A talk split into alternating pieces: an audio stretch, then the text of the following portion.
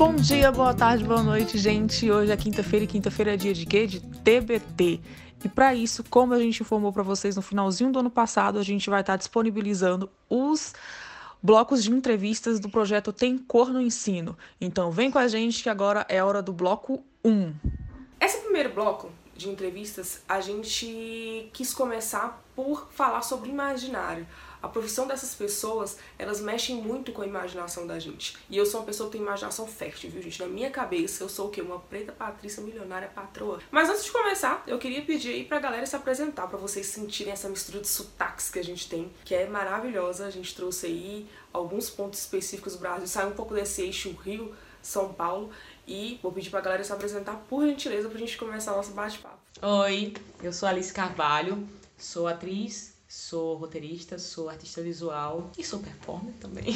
e moro aqui na Copab, no Rio Grande do Norte, Nordeste do Brasil. Muito obrigada pelo convite para estar aqui com vocês hoje. Fala galera, como o pedido de nome é uma ordem, eu vou aqui me apresentar para vocês. Eu sou Hector Souza, tenho 24 anos, sou aracajuano daqui de Sergipe, nordestino com muito orgulho. Sou graduando, sou quase formado em cinema audiovisual pela Universidade Federal daqui de Sergipe e minha profissão principal hoje em dia é que eu sou podcaster e editor de podcasts. Então é isso aí antes de começar a fazer qualquer coisa, agradecer por vocês terem topado participar dessa entrevista. Muito importante para nós, são pessoas que a gente acompanha mesmo o trabalho e que vocês inspiram, por isso estão aqui. Vamos começar, né? Você é uma pessoa jovem e eu queria saber qual foi, enquanto pessoa negra, o maior obstáculo que você encontrou Pra, é, é, no exercício dessa profissão. Lembrando que, geograficamente falando, você não tá nesse eixo Rio-São Paulo, que é o que a gente imagina, pelo menos o que a gente vê que tenha essa facilidade. Então, eu queria saber como você,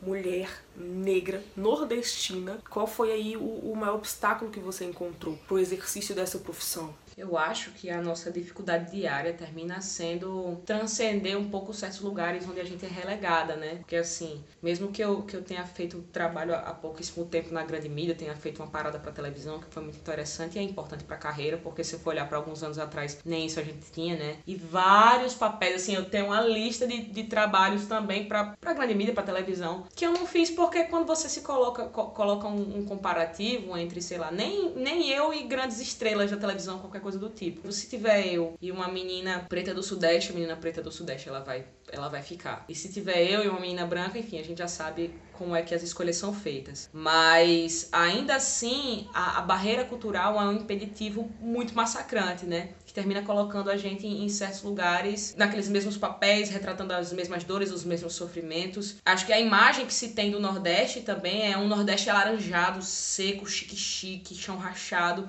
quando na verdade a gente tem um Nordeste que é avanço tecnológico, um Nordeste que é praia, que é urbano, que é sertão também, é, e que é seco, mas também é úmido porque é litorâneo. Então, assim, eu acho que as maiores dificuldades que a gente termina enfrentando estão muito conectadas com, com as ideias estereotipadas, né? Mas a nossa luta dentro do audiovisual independente, principalmente aqui no, no, Rio Grande do Norte, o que a gente tem feito, é tentar trazer é, histórias com perspectivas que tentem circular o Brasil inteiro, como o Septo fez também, que circulou o mundo, e mudar um pouco isso na cabeça das pessoas, né? Porque a gente não é só, só seca, que tem vários outros problemas, né? O Hector também tá nesse meio aí, ele é cineasta. Queria que você dissesse pra gente é, qual foi o caminho que te levou a escolher cinema? Porque é, o que, que o cineasta faz? E eu queria que você contasse um pouco da profissão mesmo pra gente. Como eu cheguei no cinema é uma coisa muito louca, porque eu tava no ensino médio eu queria ser professor, queria cursar história, só que minha nota no Enem não foi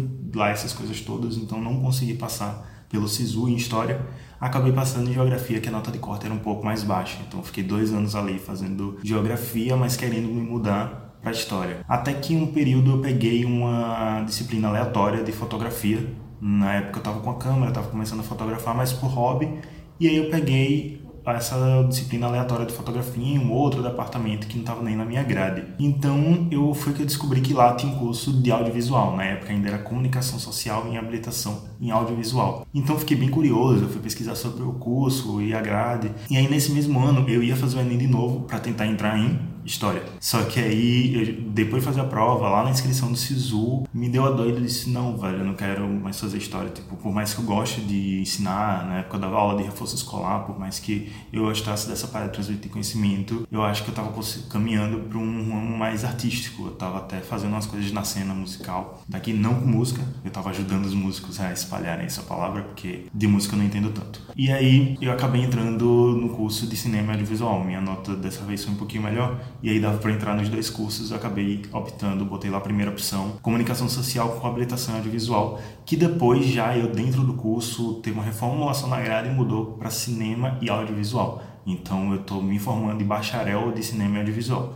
Isso quer dizer que, por eu estar me formando nisso, eu sou um cineasta? Na verdade, não. Isso me dá conhecimentos teóricos e técnicos que me tornam mais aptos para ser um cineasta. Mas se você for pegar aí vários, eu acho que a maioria dos cineastas não tem formação acadêmica em cinema, até porque são cursos em universidades muito novas. Existiam as universidades, as faculdades específicas disso, cursos específicos disso, mas eu acho que em universidades federais é muito novo. Aqui mesmo o de audiovisual foi criado em 2009, então é um curso relativamente novo. E o cineasta é uma pessoa que faz filmes.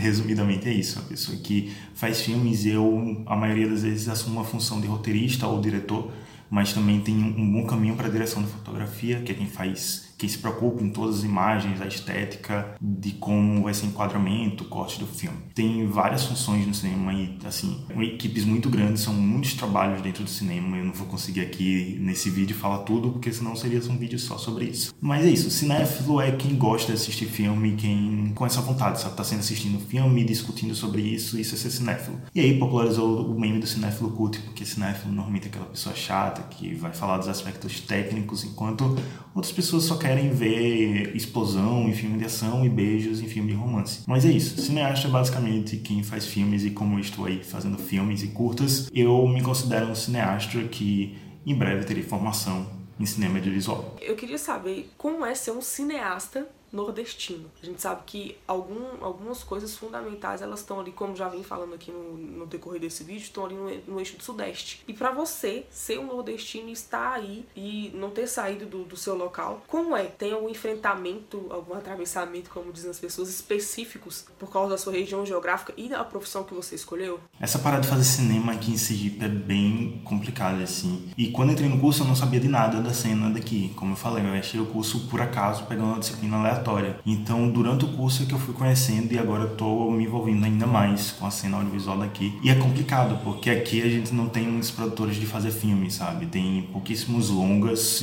metragens já feitos aqui no, no estado e a gente está passando por uma coisa que o governo não está ajudando muito, sabe, com coisa de edital, porque muitos filmes, a maioria dos filmes brasileiros são feitos com verba pública de editais. Você submete seu projeto, é aprovado, você ganha dinheiro, faz e depois presta as contas. E aqui os editais são bem complicados e são muito escassos, então é bem complicado fazer cinema aqui e eu ainda tô, não posso falar tanto, não posso me aprofundar tanto, porque senão posso falar alguma besteira, porque eu ainda tô me, me aprofundando nessa cena do fazer cinema aqui, porque os curtas que eu fiz até então são curtas universitários, são curtas independentes que assim a gente faz com os amigos, com os equipamentos próprios, o que precisa pagar a gente tira do próprio bolso.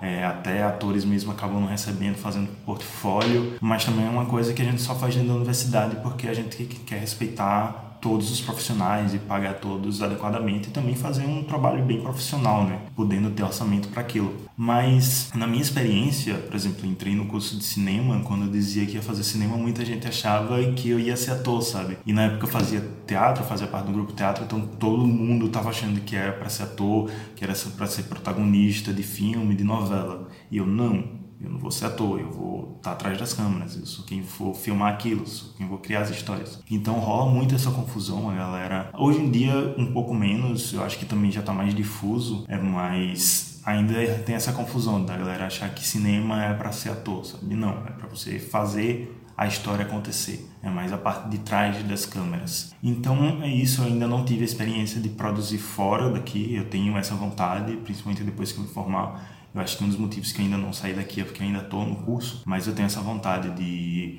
não sei se morar, não sei se passar um período, mas fazer trabalhos com a galera de fora. Tô conhecendo algumas pessoas de fora em uns cursos aí que eu tô fazendo online também. Então, é isso, sabe? É complicado, tem toda a questão financeira e questão de não reconhecimento, né? Todos os polos de cinema ainda estão voltados no eixo Rio-São Paulo, as principais produtoras estão lá, e aqui acaba que quem se forma em audiovisual acaba caindo para publicidade ou vídeos mais institucionais, porque é o que dá dinheiro. Isso quando vai fazer vídeo de casamento também, porque rola bastante. Porque apesar de não ser uma coisa assim, você passa a sua faculdade desejando fazer aquilo, você ganha dinheiro. Assim, como eu falei, boletos precisam ser pagos. Então é isso, mas também tô nessa onda, como eu falei lá na minha apresentação, eu tô muito envolvido com podcasts, então eu acho que eu vou acabar enveredando muito mais para esse lado, sabe? Eu tô agora produzindo meu TCC que vai ser um, um audiodrama, então é basicamente um filme, uma série, só que em áudio. Então isso também é do audiovisual, sabe? Isso também é cinema, só que sem a tela. E eu tô trabalhando muito com isso, então acho que eu tô enveredando muito mais para esse lado e claro, quero, se eu puder produzir minhas ideias de curtas, eu quero, seja aqui, seja fora, só desejo conseguir ganhar dinheiro com isso. Literalmente viver da arte que eu gosto. É isso.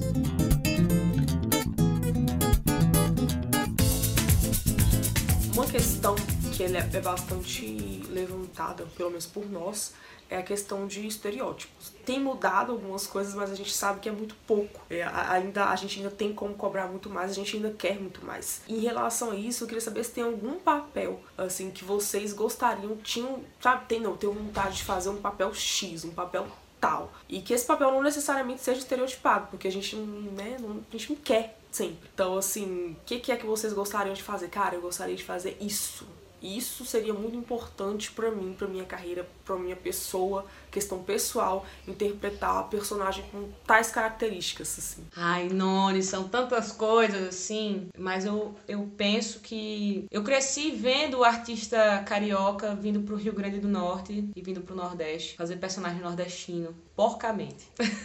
sendo bem sincera. Com exceção dos atores do Alto da Compadecida, complicado. Eu acho que eu, o meu desejo agora, nesse momento que eu tô carreira, o que eu quero muito é, é, é sair daqui e, e e fazer uma personagem que tenha esse quê mais de, de ser uma personagem desejada e não, não necessariamente ser, ser apenas esses personagens que, que eu recebo, sabe? De sofrimento, de fome, de seca, da mulher abandonada e sofrida por ser quem ela é, sabe? Eu queria um papel que fosse mais tranquilo e que não fosse nordestina. Acho que seria isso. É, a gente iniciou um bloco aqui falando sobre o imaginário, imaginação. Até contei um pouquinho aqui, um pouco, né, o que, que se passa na minha imaginação para vocês. E o Hector, ele tem um documentário que ele vem num viés contrário, que eu acho sensacional. Já deixo aqui como indicação do vídeo para vocês. É, essa indicação e o livro da Maíra, que é Não Ele Não Está. E o Duplo R. Duplo R é um documentário que ele fez sobre racismo reverso. É importante falar logo que não existe, nem inventa. E já agradeço de antemão por você ter feito um, um documentário sobre,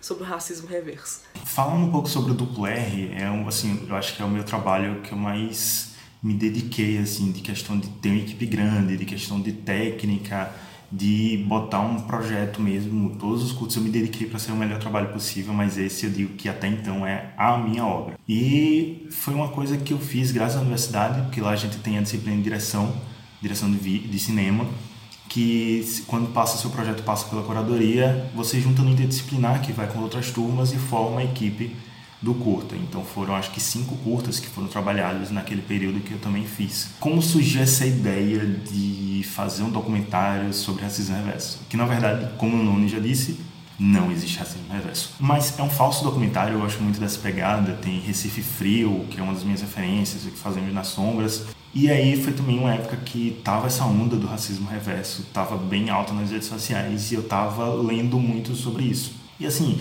eu sou uma pessoa que não gosto nada de deboche, sabe? Quem ouve aí meu podcast sabe que eu não sou nada debochado. Então eu resolvi escrever esse roteiro que conta a história de um grupo de apoio a pessoas que sofrem de racismo reverso. E nesse grupo de apoio a gente conhece alguns personagens que estão sofrendo muito com isso, sabe? Como por exemplo, um rapper que ele não consegue ter sucesso porque dizem que ele não pode fazer rap porque ele é branco. Ou uma menina em que se acha prejudicada porque as pessoas reclamam que ela é chefe só porque é filha do dono da empresa. Então são coisinhas assim, sabe, que a gente nunca viu na vida que acontecem no documentário no falso documentário. Então surgiu disso, dessa ideia, eu queria muito trabalhar comédia, porque eu percebi que lá no curso e nas universidades em geral de cinema trabalha muito drama, sabe? E eu queria ir para outro viés, trabalhar essa visão mais crítica, só que uma comédia. Então eu resolvi fazer isso, tá rodando aí, não tá disponível em YouTube ou streams, porque tá rodando em festivais ainda, mas espero que passe é, em algum festival online para vocês conseguirem assistir o Duplo R. E tem também a rede social, o arroba curta Duplo R, que sempre que passa um festival eu boto lá quando tiver exibição também. Mas é basicamente isso, curta e veio de dessa ideia, sabe? Minhas ideias vêm muito do que eu tô vendo, que tá acontecendo, sabe? Sobre o que eu tô lendo, então é muito espontâneo. Eu tenho várias ideias escritas de momentos diferentes e são ideias bem diferentes uma da outra por estar vivendo momentos diferentes. Então, eu acho que o Dupler teve uma recepção bem legal até do público, tanto o público negro quanto o público branco. Até então, eu acho que ninguém acreditou que aquilo fosse um documentário real, mas eu acho que é isso. Que relatos poderosos, assim, sabe? Eu tô muito. Eu tô muito instigada por vocês. Porque são relatos bem, bem poderosos mesmo. E que mexem, né, com a gente. Gostaria de agradecer mais uma vez a vocês por terem topado participar desse vídeo. Espero que as pessoas nas escolas estejam gostando, que as pessoas aqui no Instagram no Depois da Roda estejam gostando também desses relatos e que a gente continue trocando figurinhas aí, né? O trabalho deles é muito importante e estão aí nessa questão de representatividade. Então é isso, gente. Esse foi o primeiro bloco de entrevistas do Tem Cor no Ensino. Espero que vocês estejam gostando, que vocês tenham gostado. E sejam for o canal que você esteja assistindo, se for IGTV, se for sala de aula, se for YouTube. Espero mesmo que vocês continuem nos acompanhando. Sigam a gente nas redes sociais e até o próximo bloco de entrevista, gente. Tchau, tchau.